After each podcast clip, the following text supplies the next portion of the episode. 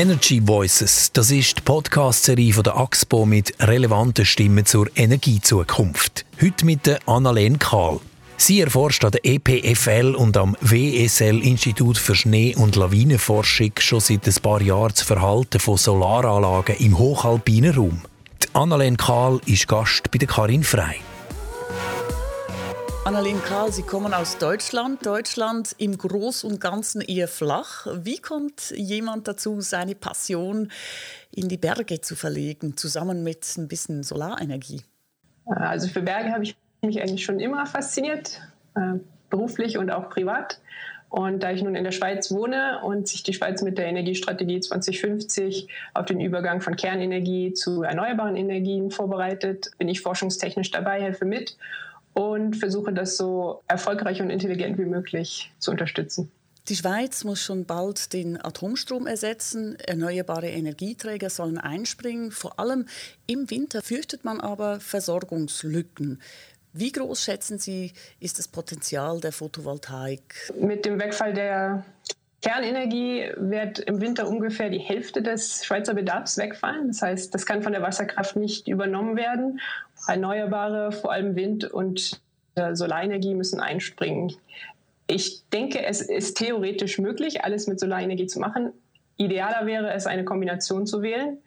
Und da spielt es dann auch eine Rolle, wo diese Generatoren installiert werden. Also ob es in den Bergen ist, ob es im Flachland ist, in den Tälern oder auf den Gipfeln. Und in meiner Forschung hat sich herausgestellt, dass die Bergregionen ein besonders hohes Potenzial haben. Aber darf ich noch mal nachfragen? Sie gehen davon aus, dass die Kernkraft komplett mit Solarenergie substituiert werden kann? Nein, ich gehe nicht davon aus. Ich sage, dass es theoretisch und wahrscheinlich auch praktisch möglich ist, aber ich denke nicht, dass es die optimale Lösung ist. Denn idealerweise sollte man auf jeden Fall einen bestimmten Anteil Windkraft in das Mix mit aufnehmen sprechen wir ein bisschen über mögliche Stellschrauben, die man drehen müsste, damit das klappt. In der NZZ konnte man diesen Januar Folgendes lesen. Schweizer Stromunternehmen haben in den vergangenen Jahren vor allem Geld in Produktionsanlagen im Ausland investiert. In der Heimat jedoch blieb das Engagement bescheiden. Das liegt daran, dass es die Politik versäumt hat, genügend starke Investitionsanreize für Großanlagen zu schaffen. Die Förderpolitik des Bundes ist auf kleine private Anlagen ausgerichtet, die allein dem Eigengebrauch dienen. In der Schweiz braucht es jedoch auch erneuerbare Großanlagen.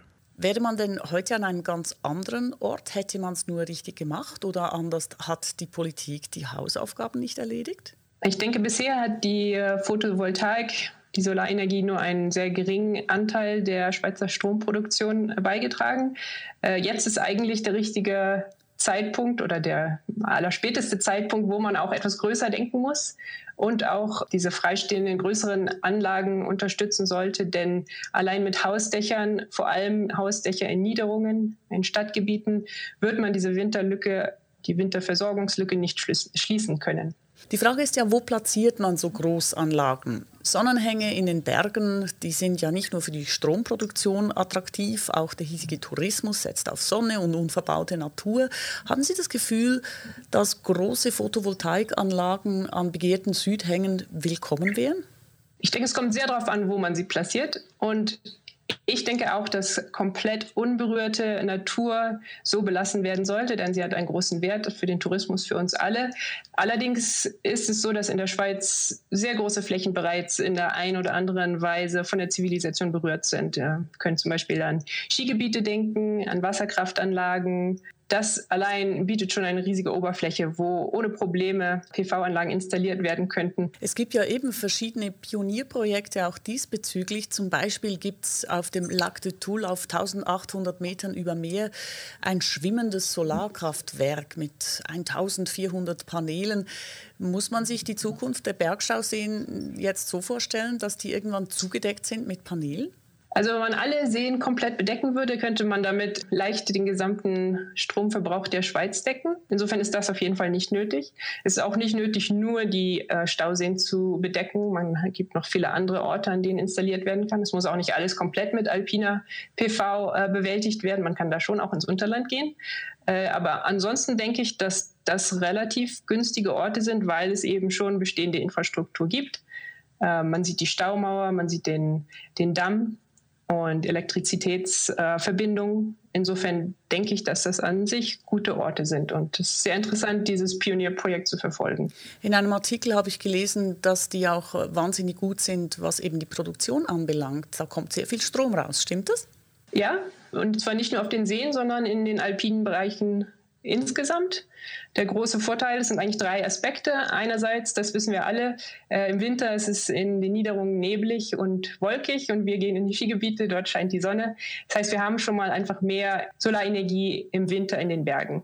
Dann äh, haben wir zusätzlich den Schnee, der reflektiert eine ganze Menge Energie vom Boden zusätzlich auf die Solarmodule. Und diese beiden Effekte können natürlich noch verstärkt werden, wenn man die Module steil anstellt. Das heißt, sie sehen mehr Schnee und sie sind auch der niedrigen Wintersonne entgegengerichtet sozusagen.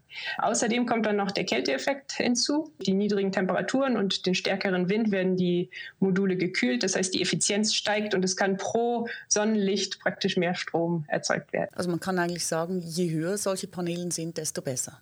Es ist nicht nur eine Frage der Höhe, sondern auch der Bewölkungslage und die kann von Tal zu Tal und äh, lokal sehr unterschiedlich sein. Was auch sehr wichtig ist, wirklich die lokale Topografie, also die lokale Form der Landschaft.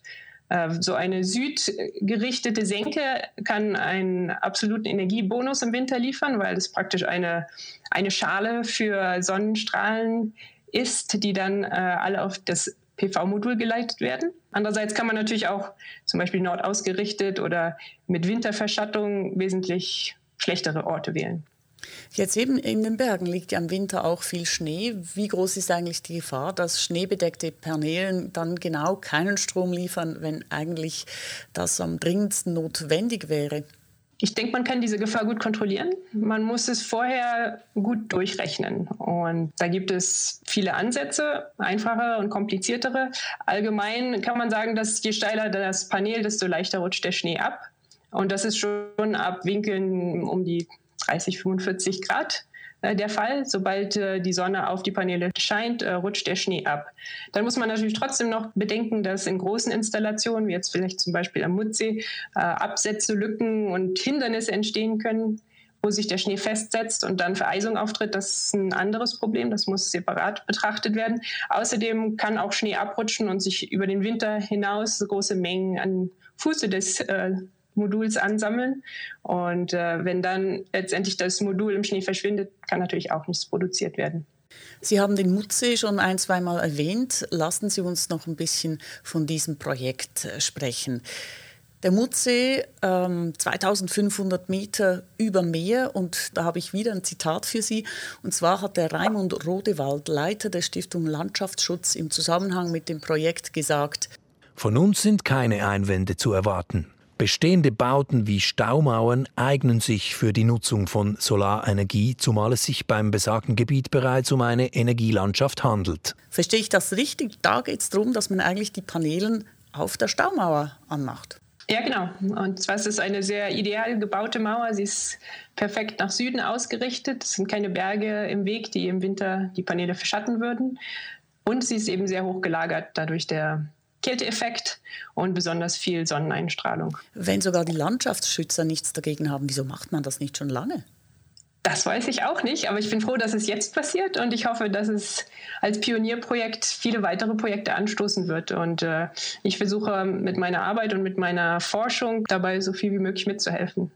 Ich hätte Ihnen allenfalls einen Grund. Das ist ja ein Axpo-Projekt, äh, wo sich zum Beispiel ein großer Schweizer Detailhändler verpflichtet hat, den Strom zu Preisen abzunehmen, und zwar 20 Jahre lang zu Preisen, die viel höher sind als der Marktpreis. Also eigentlich ist es gar nicht rentabel. Ja, ich denke, solche ersten Pionierprojekte sind äh, selten sofort wirtschaftlich. Allerdings kann man dort viel lernen, es in der Zukunft besser machen. Und ich denke, ist das eine sehr attraktive Alternative. Und wir haben uns entschieden, aus der Kernkraft auszutreten. Das Projekt MUTSE ist ein Forschungsprojekt, ist eine Forschungsanlage. Was erforscht ihr denn genau? Was erhofft ihr euch von den Daten? Für uns ist diese Installation eine erste praktische Anwendung und es ist wie ein riesiges Testlabor. Das heißt, wir können Effekte messen, die wir sonst nur auf dem Computer modellieren würden. Einerseits ist es interessant zu sehen, wie viel Schnee von dieser Riesenoberfläche eingefangen wird. dann hoffentlich abrutscht und sich auf jeden Fall unten am Fuße des Dammes ablagert. Dazu haben wir äh, auch mit meiner Firma Sunwell schon Berechnungen angestellt. Jetzt wird sich äh, zeigen, wie das in Wirklichkeit passieren wird. Durch diese große Fläche entstehen auch Absätze und Lücken, die Schnee ansammeln können, sodass möglicherweise nicht alles abrutscht. Das werden wir mit einer Kamera live überwachen und hoch aufgelöst betrachten. Und davon lässt sich viel lernen für das nächste Projekt. Sie haben Sunwell erwähnt. Sie sind CEO dieses Startups und können sozusagen Ihre Forscherexpertise direkt aus dem Projekt in die Wirtschaft einfließen lassen. Welche extra Expertise braucht es denn für den Bau von Photovoltaikanlagen im alpinen Raum? Also alles, was mit Schnee und Strahlung zu tun hat, ist in den Bergen wesentlich komplizierter. Das muss äh, vorher genau ausgerechnet werden, um den optimalen Installationsort zu finden, um zu vermeiden, dass im Winter plötzlich Verschattungen auftreten, die man im Sommer nicht sehen konnte, um zu vermeiden, dass der Schnee sich auf den Paneelen ablagert, aber gleichzeitig das Panel nicht so steil ist, dass äh, durch Windlasten möglicherweise Schäden verursacht werden. Es gibt eine ganze Reihe von Effekten, die untereinander abgeglichen und optimiert werden müssen würde gerne noch einen kurzen Blick über die Grenze werfen. In Deutschland, wo man mit dem Zubau von Wind- und Solaranlagen weiter fortgeschritten ist, müssen Kohlekraftwerke länger am Netz bleiben, weil die erneuerbare Energie trotz großflächiger Anlagen wetterbedingt immer mal zu wenig Strom liefern. Welche Lösungen sehen Sie da? Sind da überhaupt welche in Sicht? Die Schweiz hat einen großen Vorteil, das ist die Wasserkraft. Wir haben sehr viele Speicherseen, die sozusagen als große Batterien funktionieren können.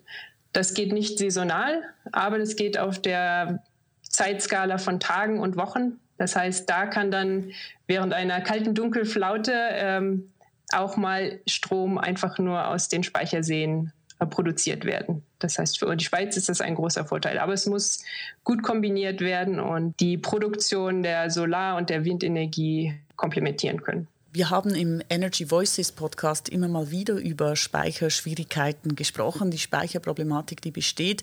Wenn man so ein bisschen in die Zukunft schaut, was denken Sie? Äh, wird es eher Batterie, Wasserstoff, synthetisches Methan? Was wird es werden? Ich denke, es gibt nicht eine einzige Lösung. Es wird eine Kombination sein. Und solche, keins dieser Speichermedien an sich wird das saisonale Speicherproblem komplett lösen können. Ich denke, wir müssen wirklich darauf setzen, unsere Erneuerbaren so zu installieren, dass zum richtigen Zeitpunkt produzieren. Das heißt, wir müssen uns darauf konzentrieren, ähm, im Winter Strom zu produzieren. Das geht einerseits durch Windkraftanlagen, aber auch durch alpine PV-Anlagen, die mindestens einen die Hälfte ihrer Produktion im Winter bestreiten können. Und wie sieht es denn eigentlich mit dem Wirkungsgrad von Photovoltaikanlagen aus? Also lässt sich da allenfalls noch was steigern, so ein bisschen ähnlich wie die Computer immer schneller werden? Gewisse Steigerungen sind sicher noch möglich. Ein großes Potenzial sehe ich einfach in der Wahl des Standortes. Und äh, da muss man dann nicht für die Zukunft spekulieren, sondern kann sich auf harte Fakten und tatsächliche Strahlung verlassen. Annelien Karl, ganz herzlichen Dank. Ich hätte noch die vier kleinen knackigen Fragen, die ganz kleine knackigen Antworten brauchen und mehr nicht. Wir machen das mit all unseren Gästen. Eine nachhaltige Energiezukunft bedeutet für mich? Eigentlich zu viel, um knackig zu sein, aber unter anderem Solaranlagen in alpinen Gebieten, aber auch ein bewusster und vorsichtiger Energieverbrauch. Was ist Ihr täglicher Beitrag zu einer nachhaltigeren Energiezukunft? Einerseits meine Arbeit, dann eine Fortbewegung fast ausschließlich mit E-Bike und öffentlichen Verkehrsmitteln. Außerdem bin ich privat seit acht Jahren nicht mehr geflogen. Das macht wahrscheinlich die nächste Frage überflüssig. Mein nächstes Auto, Benzin oder Strom? Wenn eins, dann sicher Strom. Und falls Sie auf der Stelle etwas verändern könnten, was wäre es? In meiner Idealwelt würde ich wahrscheinlich die gesamte Bevölkerung zu Umwelt- und Klimaschutzenthusiasten machen. Äh, aber in der echten Welt würde ich es wahrscheinlich mit einer hohen CO2-Steuer versuchen. Ganz herzlichen Dank, Annelien Karl.